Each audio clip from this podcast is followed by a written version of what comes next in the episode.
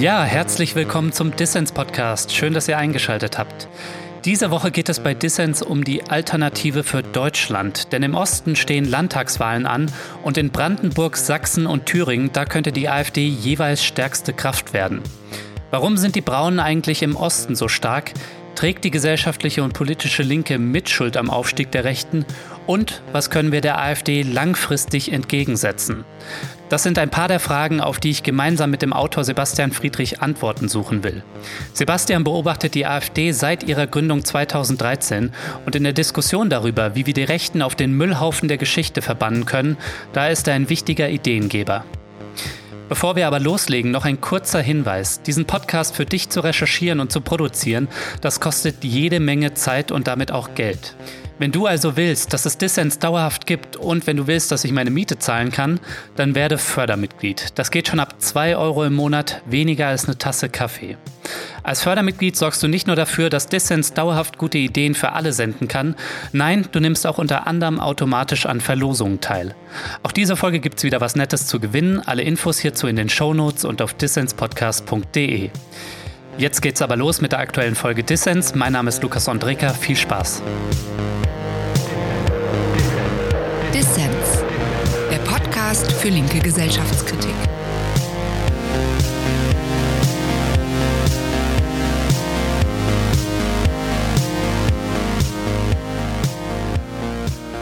Sebastian, wir wollen uns ähm, in dieser Folge von Dissens mit der AfD ein bisschen befassen. Und gerade stehen ja die Landtagswahlen in Brandenburg, Sachsen und Thüringen an. Und da droht die AfD möglicherweise sogar stärkste Kraft zu werden. Das deuten zumindest die Umfragen so ein bisschen an. Wie blickst du auf dieses Horrorszenario, Sebastian? Naja, es wird sich jetzt halt da bewahrheiten im Grunde, was sich seit zwei, drei Jahren gezeigt hat. Also die AfD ist im Grunde seit der Bundestagswahl in den beiden Bundesländern so stark. Also sie ist da kontinuierlich irgendwie bei 20 bis 25 Prozent. Mhm. Und klar, ich meine, das ist sehr erschreckend, dass eine Partei, die ja einen sehr riesigen, extrem rechten Flügel hat, äh, auf solche Prozentpunkte kommen kann.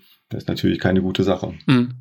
Du sagst schon kontinuierlich seit der Bundestagswahl müssen wir quasi schon froh sein, dass äh, irgendwie das Niveau nicht wächst, also dass die AfD sich nicht noch steigert. Ja, wenn man einen sehr niedrigen Anspruch äh, hat, dann sollte man, könnte man schon froh sein tatsächlich.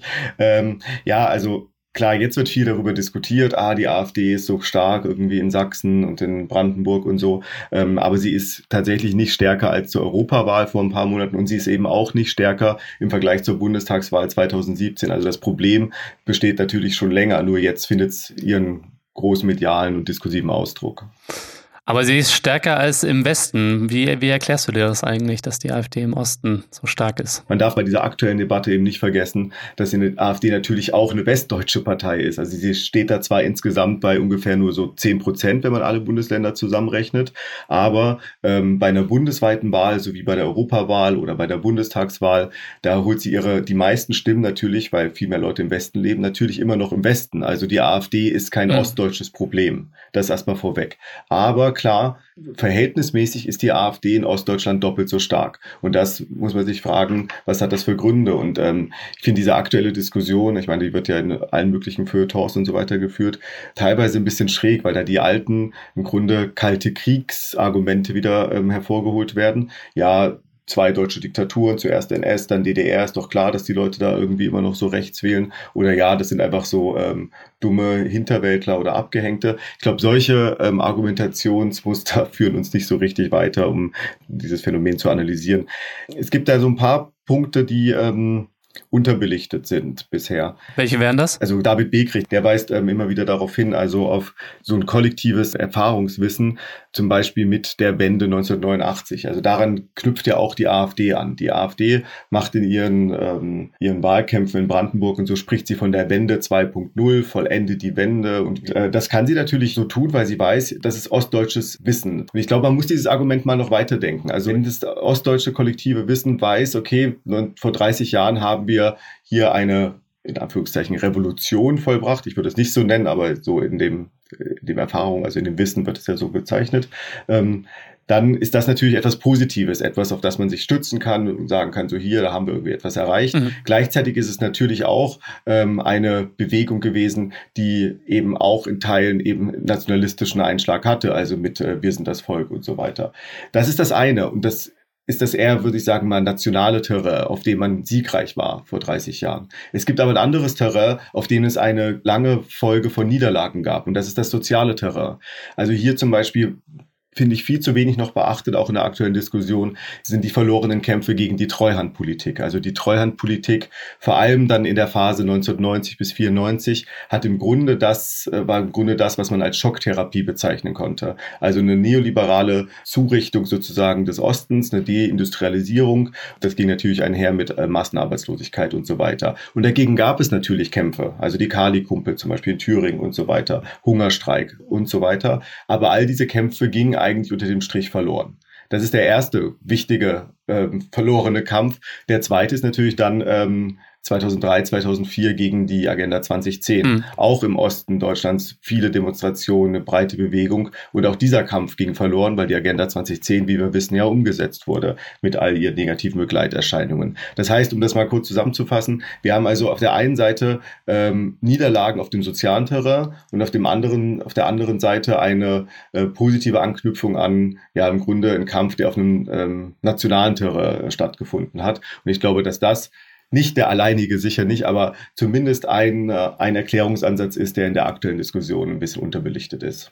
Aber erlebst du das, dass die AfD konkret genau das instrumentalisiert, diese scheiß Treuhand-Vergangenheit? Nee, nee, das tun sie nicht. Sie bedienen eigentlich nur diese 89er-Geschichte, mhm. also mit Wende und äh, machen Vergleiche zu ähm, Honecker und Merkel, also dass die irgendwie ähnlich sind, dass es ein ähnlich korruptes äh, System ist und dass, die, dass es ähnlich so eine Abspaltung von Eliten zu, äh, zum Volk gab. Nee, nee, das ist ihr Hauptpunkt. Also Treuen sprechen sie meines Erachtens kaum, mhm. also vielleicht mal am Rande. Und ähm, Hartz IV und so kommt auch nur in ihrer nationalistischen Weise dann natürlich ähm, zu Wort. Also ähm, dieses soziale Terror lassen sie weitgehend außen vor. Sie, sie verstehen es aber sehr gut, dieses nationale Terrain zu bedienen. Okay.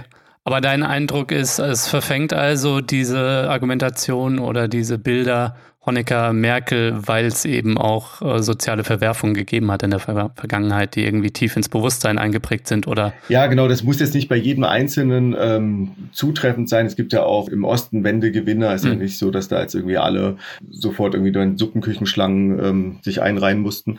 Aber wenn es um sowas geht wie so eine kollektive Erfahrung, die natürlich ein bisschen abstrakter ist, also die über die einzelne individuelle Erfahrung hinausgeht, da würde ich schon sagen, dass sich da ähm, in dem ostdeutschen kollektiven Gedächtnis eingebrannt hat, dass 89 ein Sieg war und dass alles, was danach kam, vor allem die sozialen Kämpfe, Niederlagen mhm. waren.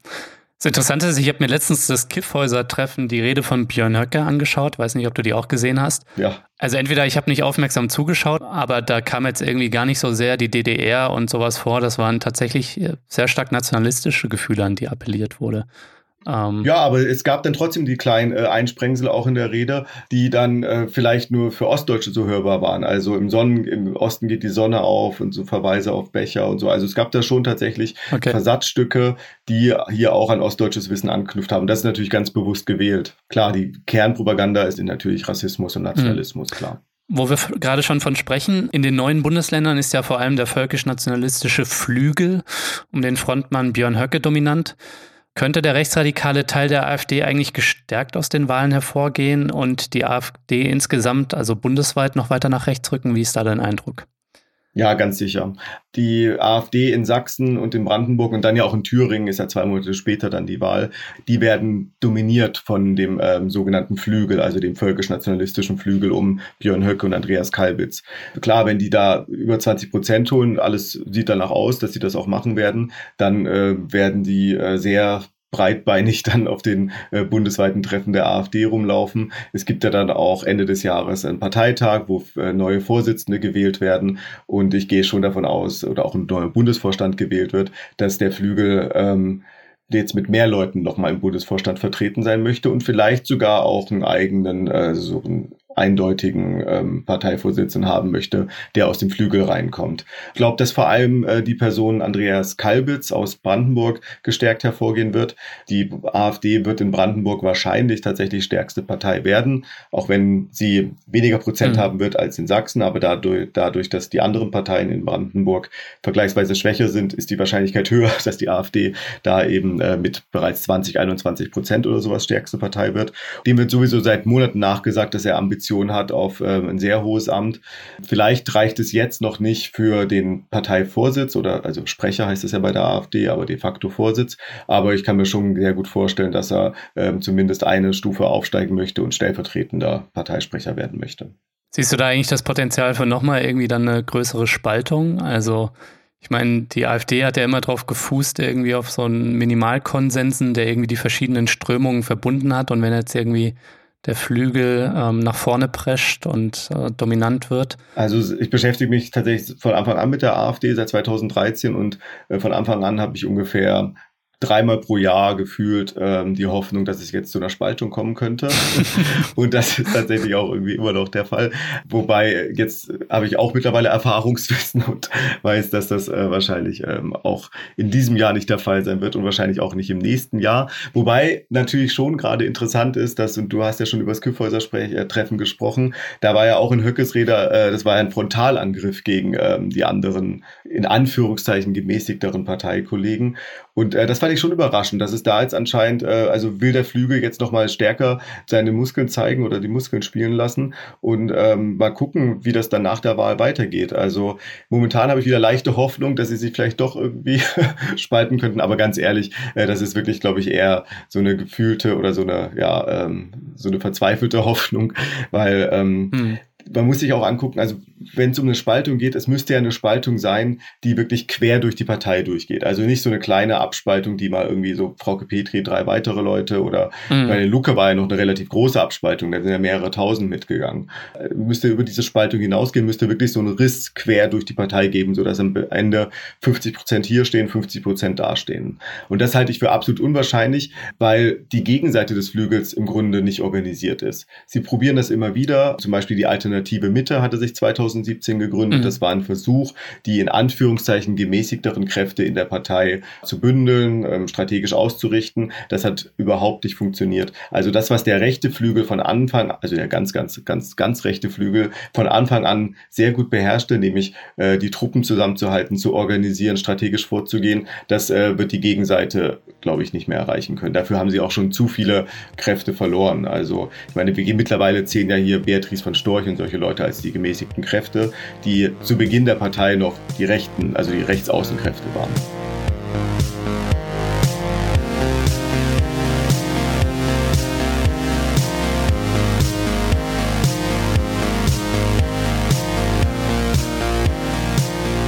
Ich möchte an dieser Stelle wieder allen Menschen danken, die Dissens monatlich unterstützen. Das sind mehr als 100 Fördermitglieder, die mit ihrem Geld dafür sorgen, dass Dissens gute Ideen für alle da draußen senden kann. Wenn ihr das hört, liebe Leute, dann fühlt euch gedrückt, denn ihr macht Dissens möglich. Aber damit dieser Podcast dauerhaft bestehen kann, brauchen wir noch mehr Unterstützung. Wenn dir also Dissens gefällt und wenn du es dir leisten kannst, dann gib doch zum Beispiel 2 Euro oder 5 Euro im Monat. Alle Infos hierzu gibt es auf der Internetseite dissenspodcast.de, der Link auch in den Show Notes. Als Fördermitglied tust du nicht nur etwas Gutes, nein, du nimmst unter anderem auch automatisch an Verlosungen teil. Zu dieser Folge gibt es das Buch Die AfD, Analysen, Hintergründe und Kontroversen von Sebastian Friedrich zu gewinnen.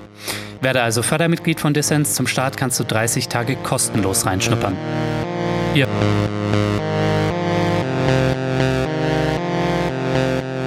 Hört den Dissens-Podcast. Zu Gast ist Sebastian Friedrich, Journalist und Buchautor aus Hamburg. Durch den Osten tingeln ja gerade ein paar linke Bündnisse, wie zum Beispiel Wann, wenn nicht jetzt und auch unteilbar. Kann man die AfD eigentlich noch kurzfristig stoppen oder müssen wir den Blick schon weiten? Also das Engagement der Leute natürlich nicht in Abrede gestellt. Nein, das Engagement der Leute natürlich nicht in Abrede gestellt. Super, dass sie das machen. Aber klar, ähm, ich, glaube auch nicht, dass äh, Unteilbar oder äh, wann wir nicht jetzt den Anspruch haben, die AfD kurzfristig zu stoppen. Also ich, weil es äh, offensichtlich ist, dass die AfD kurzfristig nicht gestoppt werden kann. Sie sitzt einfach mal in allen mhm. Länderparlamenten, im Bundestag, im Europaparlament. Das heißt, sie ist auf jeden Fall für die nächsten Jahre gesichert und ist äh, allem Anschein nach hat sie sich etabliert als Partei und wird sie sich auch weiterhin etablieren. Im Grunde ist sie eine Repräsentanz oder repräsentiert sie halt einen Teil der Gesellschaft, den es auch schon vorher gab, den es auch vor 20, 30 Jahren schon mhm. gab, der aber nicht diese ähm, Repräsentation in Form dieser rechten Partei hatte. Also wir müssen uns darauf einstellen, ob wir es gut finden oder nicht. Also ich finde es natürlich nicht gut, aber die AfD hat sich als Partei etabliert und wird auch so schnell nicht das Spielfeld verlassen.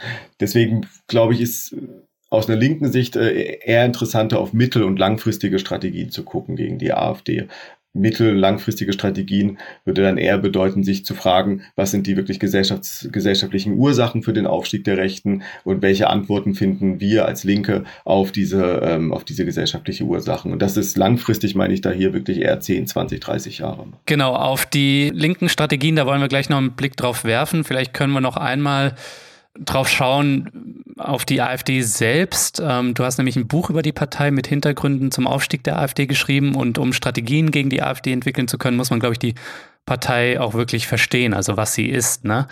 Und ja, was erklärt für dich den Erfolg der AfD und wie würdest du die Partei irgendwie in wenigen Worten beschreiben? Kann man sagen, sie ist faschistisch oder greift das zu weit beispielsweise? Ist sie völkisch oder doch nur irgendwie rechts oder rechtsbürgerlich, rechtspopulistisch? Was ist da die, der richtige Weg, die Partei zu beschreiben und zu fassen? Genau, das ist ähm, interessant. Es sind ja im Grunde zwei Fragen, die du gestellt hast. Also was ist der äh, Grund für den Erfolg der AfD und dann wie welchen Charakter hat die AfD? Mhm. sind zwei Fragen, auf die es aber tatsächlich eine Antwort gibt.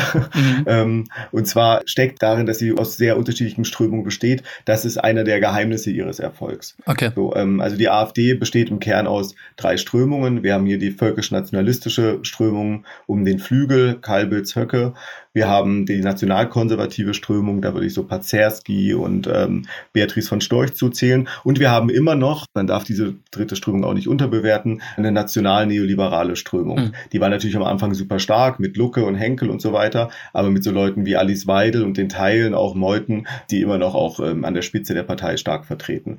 Und diese drei Strömungen, äh, das sind drei wirklich sehr unterschiedliche Strömungen, die in der bundesrepublikanischen Geschichte, also in der Geschichte nach 1945, in unterschiedlichen politischen Projekten aufgeteilt war. Mhm. Also wir haben hier, die nationalen Neoliberalen waren wahrscheinlich eher bei der FDP, die hatten ja auch einen starken rechten Flügel. Wir, die Nationalkonservativen waren ähm, klar bei der CDU, Teile sogar bei SPD vielleicht. Und die völkisch-nationalistischen waren im Grunde zersprenkelt, mal in Kleinstparteien, mal kurz NPD, mal mhm. dies, das. Also so unterschiedliche, sehr, sehr unterschiedliche Projekte. Und das ist wirklich das Novum der AfD und auch das Besondere und auch das aus meiner Sicht Gefährliche, dass hier wirklich ein neues rechtes Projekt entsteht. Und ich meine mit Projekt wirklich eher so ein größeres, allgemeineres politisches Projekt, nämlich ein neues Projekt, das aus unterschiedlichen ideologischen Strömungen, aus unterschiedlichen Traditionen kommt und seit 2013 dabei ist, ja, sich zu formieren, also sich zusammenzufinden zu einem neuen Projekt, das über die einzelnen spezifischen Ziele und so weiter hinausgeht und sich zu einem neuen rechten und gesellschaftsfähig, mehrheitsfähigen, eventuell irgendwann politischen Projekt entwickelt. Das ist sozusagen der Charakter der Partei und gleichzeitig eben auch einer der Gründe für den Aufstieg, weil sie gerade in der Anfangszeit, als sie eben noch stark äh, dominiert waren durch diesen nationalen neoliberalen Flügel, ähm, den äh, also sich so darstellen konnten. Und es war ja auch teilweise so, dass sie eben keine super krass rechte Partei ist, so wie sie heute ist. Ich meine, heute ist die AfD äh, ganz klar und offensichtlich steht sie viel weiter rechts als 2013 und vielleicht auch noch 2014. Aber sie konnte eben zuerst über dieses Euro-Thema, ja. wo sie erstmal unverdächtig war, jetzt mega, äh, äh, mega braun zu sein, äh, konnte sie sich in den Diskurs einbringen und wurde auch aufgegriffen. Aha, da ist doch mal was Neues. Aha, da ist ja auch mal eine Partei, die sich Alternative nennt und ähm, über verschiedene Häutungsprozesse eben dann sich weiter nach rechts entwickeln. Aber sie hat immer noch auch diese anderen Strömungen mit in sich drin. Mhm. Was ich mich frage, wenn ich das so beobachte, ist, was verbindet diese unterschiedlichen Strömungen? Warum fliegt der Laden nicht auseinander? Wahrscheinlich ist es einfach der, der Rassismus und der äußere Feind, so die Migration, ne? Was das irgendwie stark verbindet. Ich denke, das sind so die Themen, genau. Also im Sommer 2015 war die AfD eigentlich nach der Lucke-Spaltung kurz vorm Untergang, drei, vier Prozent, und dann kam die sogenannte Flüchtlingskrise. Ja, das war dann jahrelang erstmal so das verbindende Thema, was die verschiedenen Flügel und die verschiedenen Strömungen in der Partei zusammengehalten hat. Und ähm, ja, Islam ist natürlich auch so ein Thema. Ähm, Euro ist es auch immer mal wieder oder Europolitik oder EU. Aber ich glaube, es gibt schon noch abstrakter davon eine, Gemeinsamkeit. Und zwar, ähm, wenn man sich mal fragt, was ist eigentlich so ein Kern von rechter Politik, ohne mal die Differenzen zu völkisch, nationalistisch und so weiter und äh, nationalkonservativ, die mal kurz beiseite gelassen. Aber der Kern rechter Politik ist äh, Ungleichheit. Mhm. Und eine, also Ungleichheit und Elite-Denken zwar wird das Volk angerufen, hier bitte wählt uns mal und sowas und geht mal auf die Straße und sagt, dass ihr für uns seid, aber im Kern geht es darum und auch bei äh, Vertretern des völkisch-nationalistischen Flügels, auch ja, den Ideologien der neuen Rechten geht es darum, dass eine Elite sozusagen den Staat lenkt. Also es ist ein elitäres Denken und gleichzeitig ein Denken in Ungleichheit. Also das ist eine Ungleichheit in der Gesellschaft. Und damit meine ich jetzt nicht unbedingt nur die soziale Ungleichheit, sondern eine Ungleichheit, was den Rang in der Gesellschaft angeht, was Herkunft und so angeht, mhm. dass diese Ungleichheiten erstmal da sind und dass diese auch gut sind für eine Gesellschaft. Also wenn linkes Denken im Kern Gleichheit bedeutet und Demokratie, dann ist rechtes Denken in dem Fall abgegrenzt dazu zu Ungleichheit und eben ähm, ein elitäres äh, Staatsmodell oder ein elitäres Gesellschaftsmodell. Mhm. Und diesen Kernrecht der Politik, den haben mehr oder weniger in unterschiedlichen Ausprägungen eben all diese Strömungen innerhalb der AfD. Und das ist schon ein ideologischer äh, kleinster gemeinsamer Nenner. Ja, ich glaube, diesen rassistischen, antifeministischen und nationalistischen Konsens, den muss man begreifen, um zu verstehen, dass so eine wirklich sehr unterschiedliche AfD zusammengehalten wird. Denn was Wirtschafts- und Sozialpolitik angeht, da sind sich ja die Strömungen zum Teil spinnefeind. Also man hat die Neoliberalen, wie du schon erwähnt hattest, und die völkischen Nationalisten um Björn Höcke, denen schwebt da eher so ein national-soziales Wirtschaften vor. Genau. Also bei Wirtschafts- und Sozialpolitik sind sie sich tatsächlich ähm, auch uneins. So, äh, das sieht man daran, dass sie seit, ich glaube, ein, zwei Jahren versuchen, sie so einen Sozialparteitag ähm, stattfinden mhm. zu lassen, um sich auf ein Rentenkonzept zu einigen. Das funktioniert nicht und sie verschieben es immer wieder unter fadenscheinigen Gründen, aber im Kern geht es natürlich darum, dass zwischen dem Modell von Jörg Meuthen und dem Modell von Höcke, also da liegen nicht nur Welten, sondern irgendwie Universen dazwischen. Also das ist, äh, das liegt sehr, sehr, sehr weit auseinander. Und auch bei der Frage, so ob man doch ein bisschen umverteilen sollte, wie man vielleicht äh, zu Hartz IV und so weiter steht, da trennen sich schon ähm, ein eher in Anführungszeichen sozialerer Ansatz mit einem ähm, Hardcore ähm, neoliberalen Ansatz. Also das ist wirklich einer der zentralen Streitpunkte innerhalb der AfD und innerhalb des rechten Projekts insgesamt. Also auch wenn wir so auf Zeitungen und sowas schauen, es gibt zum Beispiel so eine Zeitung wie Eigentümlich Frei, mhm. total neoliberaler Kurs. Und dann gibt es eben so eine Zeitschrift wie Kompakt um Jürgen Elsässer, der immer so versucht, so, ein, ähm, so eine in Anführungszeichen sozialere, sozialere Politik voranzubringen, aber sozialer natürlich äh, nur nur im nationalistischen Sinne, also sozial nur für Deutsche oder die, die als Deutsche gesehen werden. Auf welche Basis stützt sich denn die AfD eigentlich? Also wie sieht die Wählerschaft aus und wie hat die sich auch verändert? Also sie war ja anfangs als nach der Gründung durch Bernd Lucke so ein bisschen die Professorenpartei und heute wird vielerorts ja behauptet, dass sie die Partei der ArbeiterInnen und der Erwerbslosen ist. Also ja. was ist da überhaupt dran und wie hat sich das entwickelt? Also es gibt schon eine Entwicklung. Also ähm, am Anfang eher ähm, formal hochgebildete und auch eher ähm, einkommens- und vermögensstärkere Leute und eben auch ähm, ja, die Professorenpartei. Diese Entwicklung hin zu praktisch eher, äh, also formal mittlere Bildung und äh, mittleres Einkommen. Also das stimmt schon. Aber Mhm. Ich würde nie, nicht so weit gehen, dass die AfD jetzt irgendwie die neue Arbeiterin- oder Arbeiterpartei ist, so wie das seit ein paar Jahren ja irgendwie auch so kursiert. Ich glaube, Oskar Niedermeyer, ähm, der Politikwissenschaftler, die haben jedenfalls zusammengefasst, ähm, ich glaube, bis 2017 alle Wahlen. Und da hat sich gezeigt, so dass ähm, Arbeiterinnen, Arbeiter und Erwerbslose, dass da die AfD zwar überproportional ähm, ist, also verhältnismäßig stark ist, dass sie aber von allen AfD-Wählerinnen und AfD-Wählern nur ein Viertel ungefähr ausmacht. Mhm. Also das heißt, wir haben immer noch drei Viertel, die nicht ähm, dieser Selbsteinschätzung, also es ist ja meistens Selbsteinschätzung bei diesen Wahlnachbefragungen, äh, also die nicht Arbeiterin, Arbeiter oder arbeitslos sind. Das heißt, das ist so ähnlich wie bei dieser ostdeutschen Diskussion, die wir vorhin hatten. Klar, wir müssen uns die Frage stellen und vor allem auch als Linke, warum ist die AfD bei Arbeiterinnen, Arbeitern und Erwerbslosen so stark? Aber wir dürfen dabei nicht vergessen, dass das nur ein kleiner Ausschnitt ist des äh, gesamten AfD-Milieus. Mhm. Ähm, und das ist eben auch in Ostdeutschland so. Wir müssen uns da auch fragen, warum sind die da so stark? Aber trotzdem dürfen wir die AfD nicht als eine äh, reine ostdeutschen Partei oder das AfD-Problem in Anführungszeichen als reines ostdeutsches Problem behandeln. Hm. Du beschreibst in deinem Buch, glaube ich, auch, dass die AfD äh, mitnichten eine Partei irgendwie der Armen ist oder der Prekären, sondern dass sie vor allem eine Partei ist, wo sich die Mittelklassen, also zum Beispiel Facharbeiter repräsentiert sind und die von Facharbeitern gewählt wird. Kannst du das mal beschreiben? Also einerseits beschäftige ich mich ja mit so AfD, neue Rechte und so weiter. Ein zweites Thema, mit dem ich mich beschäftige und was mit dem auch unmittelbar zusammenhängt, ist äh, so die Frage nach so sozialer Ungleichheit, Klassengesellschaft, Klassenpolitik und so. Und wenn man so klassenanalytisch sich mal die, ähm, die AfD-Wählerinnen und Wähler anschaut, dann muss man eben differenzieren. Also wenn man sich diese Arbeiterinnen und Arbeitergruppe mal anschaut, dann sind das jetzt nicht einfach alle Arbeiterinnen und Arbeiter, sondern die AfD ist eben vor allem stark bei dem, ähm, was dann manchmal so als Mittelschicht oder so bezeichnet wird, mhm. ähm, was man so einkommensmäßig auch als Mittelschicht bezeichnen kann, aber so klassenanalytisch äh, sind gut bezahlte äh, Facharbeiter und Facharbeiterinnen in, ähm, in der Industrie, sind die klassenanalytisch natürlich auch Arbeiterinnenklasse. Aber natürlich in dem also in, in Deutschland und auch in der ähm, Historie des deutschen Kapitalismus ähm, zählen sie zu den sozusagen zu den oberen Schichten der Arbeiterinnenklasse. Also sie sind äh, die, die ähm, am besten eigentlich abgesichert sind, vergleichsweise sind auch die, die ähm, vergleichsweise am meisten Lohn und sowas bekommen.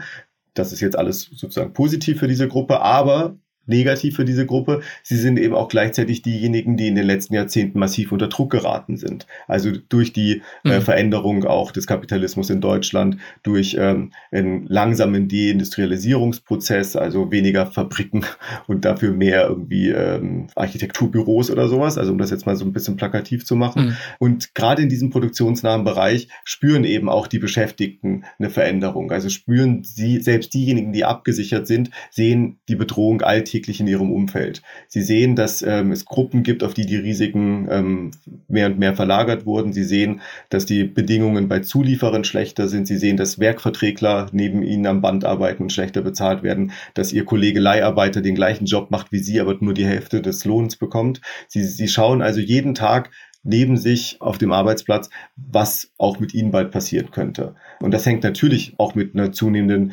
Globalisierung in wirtschaftlicher Hinsicht zusammen, dass natürlich gerade die einfacheren äh, Tätigkeiten leichter ähm, in andere Länder verlagert werden können und damit auch Jobs entfallen können, was ja auch in den letzten Jahrzehnten immer wieder passiert ist. Das heißt, ähm, da haben wir schon eine ähm, haben wir auch bei dieser Gruppe, also bei diesem Teil des äh, Proletariats oder diesem, ähm, diesem in Anführungszeichen privilegierteren Teilen des Proletariats in den letzten Jahrzehnten, mhm. sehen wir eben auch ähm, diese nicht nur Abstiegsbedrohung, sondern auch konkrete ähm, Abstiegserfahrungen, die die Leute mitbekommen oder vor denen sie sich eben selbst fürchten. So und da, das ist, glaube ich, eine, das ist sozusagen die materielle Grundlage, warum nur dieser Teil, also ich will das jetzt nicht auf alle AfD-Wähler beziehen, sondern diesen Teil der ähm, Arbeiterinnen und Arbeiter, äh, warum es da vielleicht eine überproportionale ähm, Zustimmung für ähm, die AfD gibt. Hm. Und diese materielle Basis, die verknüpft sich eben jetzt mit ähm, sozusagen Ideologie. Also das ist ja nicht einfach nur, okay, die Leute sind jetzt irgendwie, haben jetzt irgendwie Abstiegsangst und dann gucken sie halt, dann wähle ich halt jetzt mal rechts,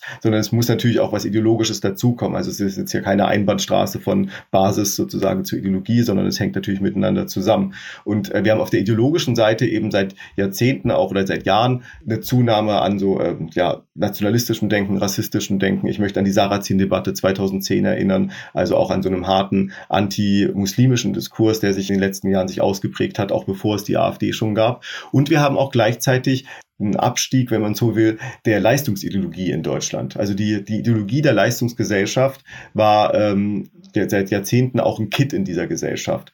Ähm, die war natürlich schon immer falsch. Also Leistungsgesellschaft oder Ideologie der Leistungsgesellschaft sagt ja im Groben so, ja, du kannst es irgendwie schaffen, wenn du dich nur anstrengst, dann wirst du, wird es dir gut gehen und deinen Kindern wird es vielleicht sogar noch besser gehen und so. Und auch Teil dieser Leistungsideologie ist es äh, die Vorstellung, dass ähm, ein Einsatz, also ein Arbeitseinsatz zu einem entsprechenden Erfolg führt. Also ich meine, das stimmte natürlich nie so richtig, mhm. aber jetzt merken eben auch die Leute, dass es nicht mehr so richtig funktioniert. Also sie wissen, Leistung führt nicht notwendig zu Erfolg und wenn am Ende Zufall und vielleicht sogar auch Herkunft über die eigene Lebensperspektive entscheiden, so muss man so die rationale Begründung eventuell, so muss man diese Faktoren eben bestmöglich einsetzen. Also wenn das Geschlecht, die Staatsbürgerschaft, die soziale Herkunft in dieser Gesellschaft eben offenbar immer noch oder wichtige entsprechende Einflussfaktoren sind für den Erfolg oder den Misserfolg, dann müssen die eben genutzt werden.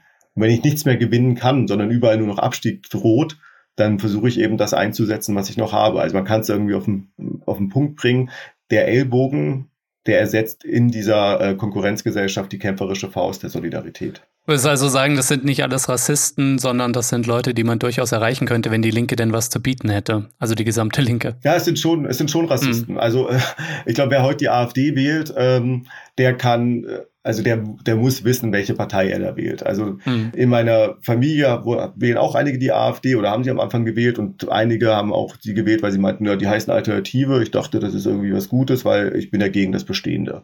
Ich glaube, Dieses Argument würde ich heute nicht mehr in meiner Familie oder bei Freundinnen und Freunden und so hören, weil man mittlerweile weiß, da sind solche Leute wie Höcke mit dabei, ähm, andere Leute sind mit dabei, man kennt diese Sprüche, man hat die ganzen äh, Reden und so gehört ähm, oder man sieht die Ausschnitte zumindest in der Tagesschau. Also jeder weiß heute, wer diese Partei wählt. Aber man darf sich halt auch Linker nicht zu leicht machen und einfach nur sagen, ja, es sind einfach Rassisten und damit ist die Sache irgendwie vorbei und aus und so. Man muss sich halt erstens fragen, warum kann dieser Rassismus eben da verfangen? Ähm, also der auch gesellschaftliche, ähm, ja, verbreitete Rassismus, warum kann der bei manchen Gruppen irgendwie offenbar stärker verfangen? Mhm. Wie hängt der zusammen eben mit ähm, ökonomischen Ursachen? Und Leute, die darüber nachdenken, die AfD zu wählen oder irgendwie zum Teil sich von diesem Anti-Establishment-Diskurs angesprochen fühlen, dass die jetzt ja auch nicht für Ewigkeiten für immer äh, rassistisch oder nationalistisches Denken haben müssen. Ich glaube, dass Rassismus und Nationalismus und auch Sexismus und so weiter vor allem im kollektiven Kampf überwunden werden kann. Also wenn es zum Beispiel einen Streik gibt und man merkt dann, dass der Kollege neben mir, den ich irgendwie gestern irgendwie noch als irgendwie scheiß Moslem oder sowas beschimpft habe, dass ich mit dem auf einmal zusammen kämpfe, weil wir die gleichen Interessen teilen, dann ist das, glaube ich, die beste Möglichkeit, um ähm, Rassismus entgegenzuwirken, viel besser als irgendwie jetzt äh, fünf Bildungsseminare oder so zu machen. Oder wenn ich merke, so ja, wir machen ja gerade eine Betriebstorbesetzung, was weiß ich, und hier stehen irgendwie alle, also die komplett gespaltene Belegschaft steht hier auf einmal zusammen, dann spielen auf einmal sowas wie Geschlechterverhältnisse und rassistische Verhältnisse, zumindest in dieser Situation, eine geringe geringere Rolle. Mhm. Das ist eine kollektive Kampferfahrung, eine kollektive Erfahrung der Solidarität, die ähm, eben weiter dazu führen kann, sich von einem rechten Projekt abzuwenden und einem Projekt der Solidarität, einem linken Projekt zuzuwenden.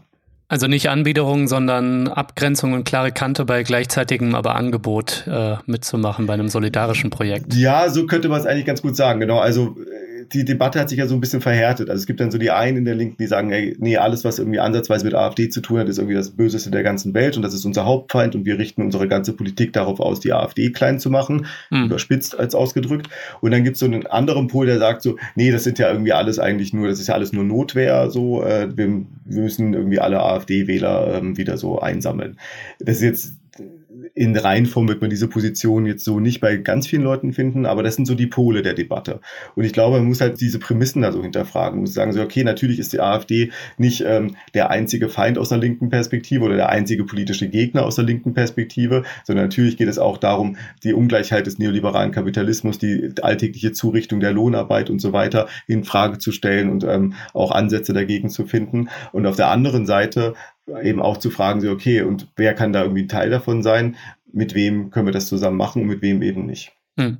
Ja, an deiner Perspektive finde ich eben spannend, das ähm, auch beides in den Blick zu nehmen. Ne? Also die rechten Ideologien, Rassismus, Nationalismus, Antifeminismus der AfD, aber gleichzeitig auch den Nährboden, den die neoliberale Konkurrenzgesellschaft eben geschafft hat und wo solche Ideologien dann eben anknüpfen können und bei Leuten dann verfangen, die jetzt möglicherweise in einer anderen Konstellation eine andere Partei gewählt hätten. Ne?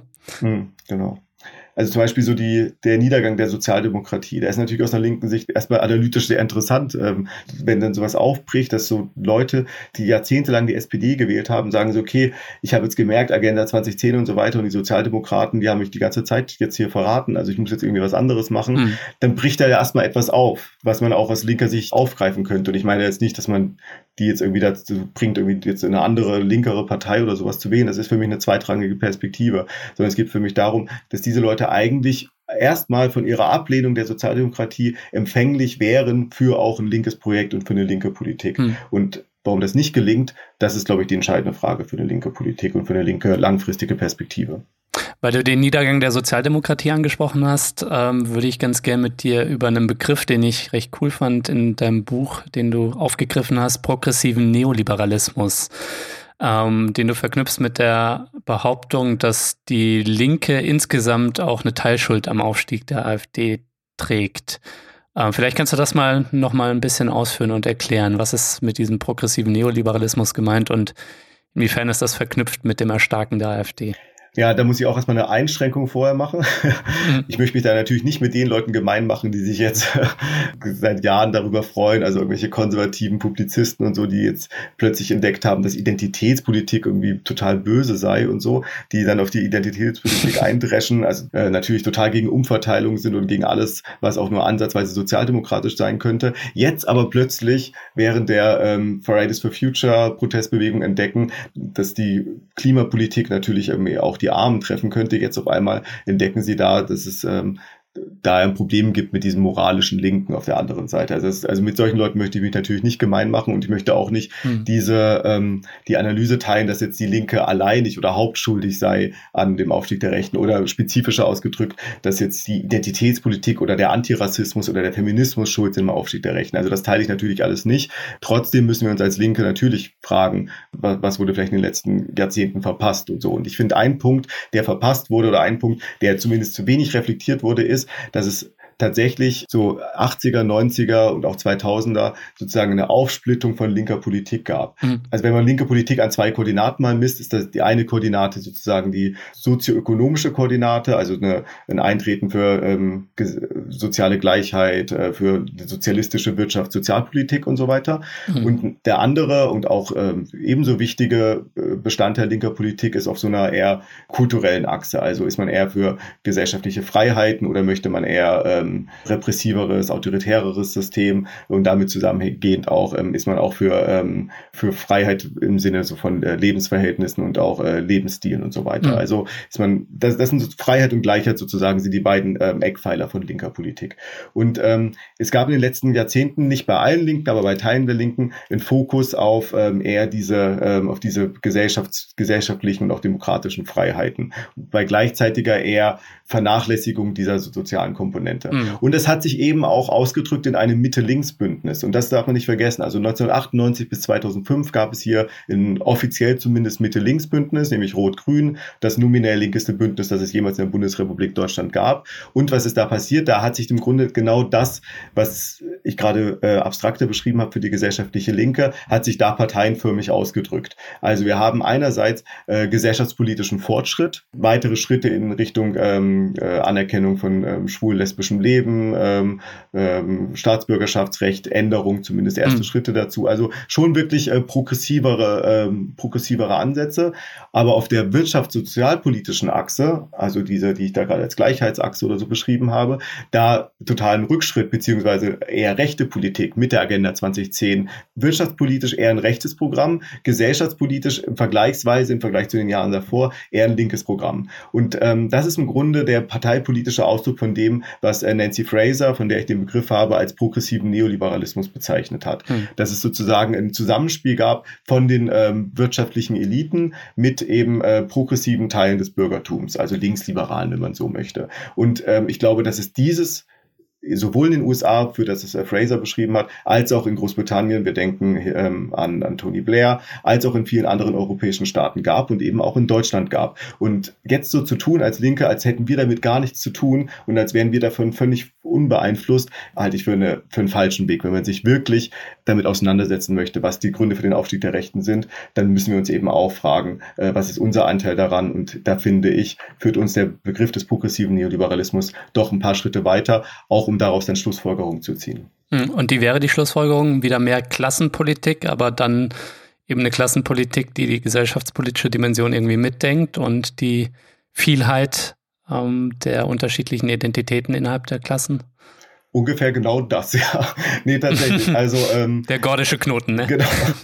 Damit ist die Sache gelöst. Wir können diesen Podcast jetzt hier ähm, beenden. Nein, ähm, ich plädiere dafür auch gegen Ende des Buches und auch nochmal in anderen Schriften für ähm, für etwas, was erstmal so grob bezeichnet werden kann als neue Klassenpolitik. Also Klassenpolitik erstmal als Klassenpolitik klar, also oben und unten wieder als wichtige Konfliktachse in dieser Gesellschaft mhm. äh, zu begreifen oder ich würde auch sagen als äh, entscheidende ähm, Konfliktachse in der Gesellschaft und das aber verbinden eben mit auch den Errungenschaften der Kämpfe, die es nach 68 gab. Hm. Ähm, also man muss das erweitern. Es geht natürlich um soziale Frage oben und unten. Es geht aber auch um die demokratische Frage, die natürlich auch mit der sozialen Frage zusammenhängt. Also um die Frage der äh, Mitbestimmung in Betrieben, aber auch wie kann ich diese Gesellschaft, wie kann ich mitbestimmen in Entscheidungen, die die ganze Gesellschaft betreffen. Es geht aber eben auch um Fragen ähm, sozusagen der Lebensführung. Ähm, äh, wie frei dürfen Menschen ähm, äh, leben oder wie eingeschränkt sind die Werte und Normen in dieser Gesellschaft. Und natürlich, und das lehrt uns ja auch die letzten äh, Jahre und auch die letzten Monate glücklicherweise, die ökologische Frage, die da natürlich auch eine mhm. zentrale mhm. Rolle mitspielen muss.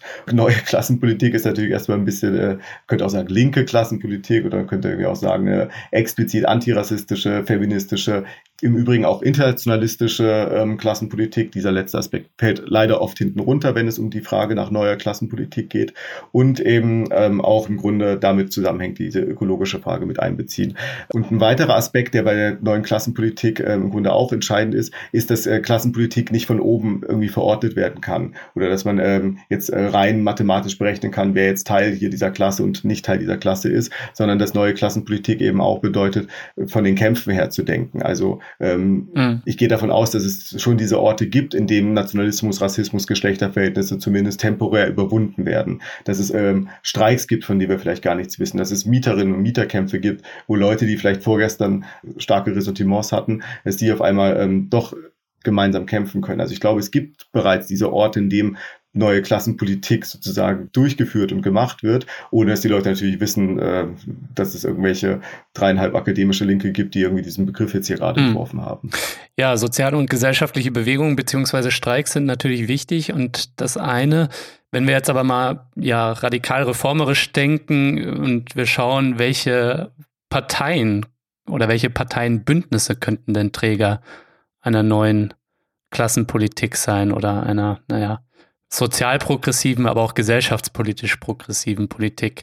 Setzt du da in irgendwelche bestimmten Figuren oder Parteien Hoffnung? Also ich meine, in der SPD wird ja gerade eine Erneuerung vollzogen, möglicherweise. Hoffnung in ein Bündnis äh, links der Mitte, Grün-Rot-Rot im Bund oder, oder siehst du da ein bisschen mhm. schwarz? Also ich glaube, ähm, also meine Hauptperspektive sind tatsächlich nicht so Parteien, ähm, nicht weil ich die jetzt irgendwie uncool oder so finde, also das auch, sondern ähm, weil ich glaube, dass, dass es eine Überbewertung von Parteien gibt, wenn es äh, um politische Debatten gibt in Deutschland. Also du schlägst eine Zeitung auf oder guckst Tagesschau und so geht es natürlich die ganze Zeit darum, interne Machtkämpfe in Parteien und so. Also ich glaube, man muss, also meine Perspektive sind eher so die, die gesellschaftlichen Kämpfe, die sich dann auch mal in Parteien ähm, in Parteineugründungen vielleicht ähm, ausdrücken können, wie die Grünen oder vielleicht auch zum Teil die Linkspartei nach den Hartz IV, Anti-Hartz-IV-Protesten.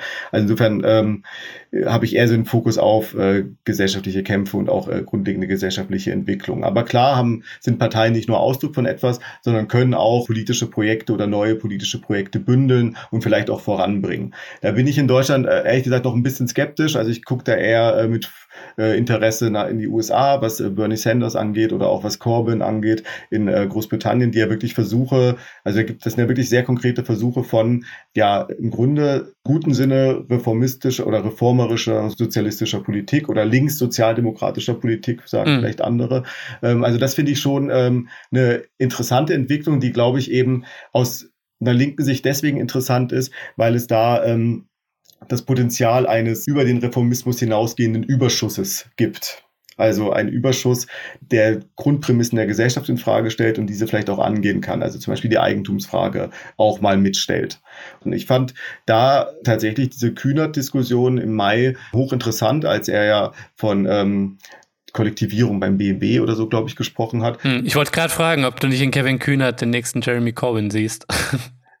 ja, äh, grundsätzlich können, glaube ich, viele Leute zu potenziell Jeremy Corbyns werden. Also ich war nicht so sehr überrascht, dass er das, dass er diesen Vorstoß gemacht hat. Fand ihn natürlich gut und das hat sich auch gezeigt, das ist ähm, aus der linken Sicht auch interessant, weil man da noch einmal über andere ähm, Themen diskutiert im Bus, auf der Arbeit, im Supermarkt oder so. Also nicht mehr nur noch über die Frage, findet man jetzt äh, Geflüchtete gut oder schlecht oder soll man sie erschießen oder nicht, sondern man diskutiert darüber, ob man jetzt hier irgendwie eigentlich mal jemanden enteignen sollte oder ob irgendwie Kollektivierungen ein sinnvolles Mittel sein können. Das ist, also für eine Linke war das äh, super super, diese Diskussion. Und ich fand auch gut bei ihm tatsächlich, dass er da standhaft geblieben ist. Mhm. Also es wurde ja viel also von vielen Seiten, auch von angeblich SPD-Linken, ähm, wurden Distanzierungen und so gefordert und er blieb da einfach straight. Und das fand ich äh, tatsächlich auch überraschend und auch interessant. Ich glaube jetzt, also ich sehe jetzt nicht, dass er jetzt ähm, der neue äh, Führer der, ähm, der Arbeiterinnenklasse und so wird, aber ähm, fand, das ist auf jeden Fall mal so mit das Beste, was in der SPD in den letzten 20 Jahren oder sowas rausgekommen ist. Also insofern mhm. da vielleicht vorsichtig optimistisch, aber insgesamt natürlich, also es wird ja gerade über, über Rot-Rot-Grün oder ich meine Grün-Rot-Rot eher diskutiert.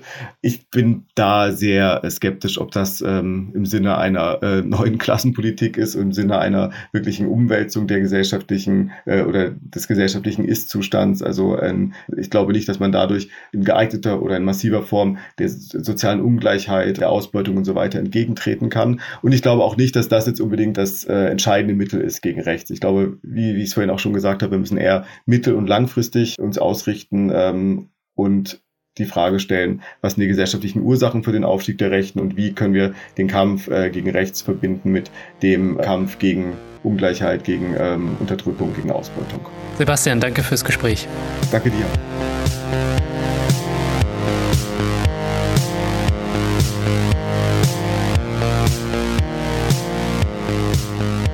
Oh, das war der Dissens-Podcast für diese Woche. Zu Gast war Sebastian Friedrich, Journalist und Buchautor aus Hamburg.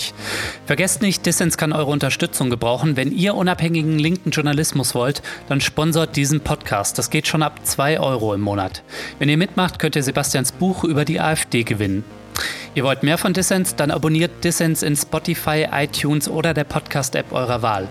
Ich freue mich natürlich auch über Kommentare und Anregungen. Danke fürs Zuhören und bis nächste Woche.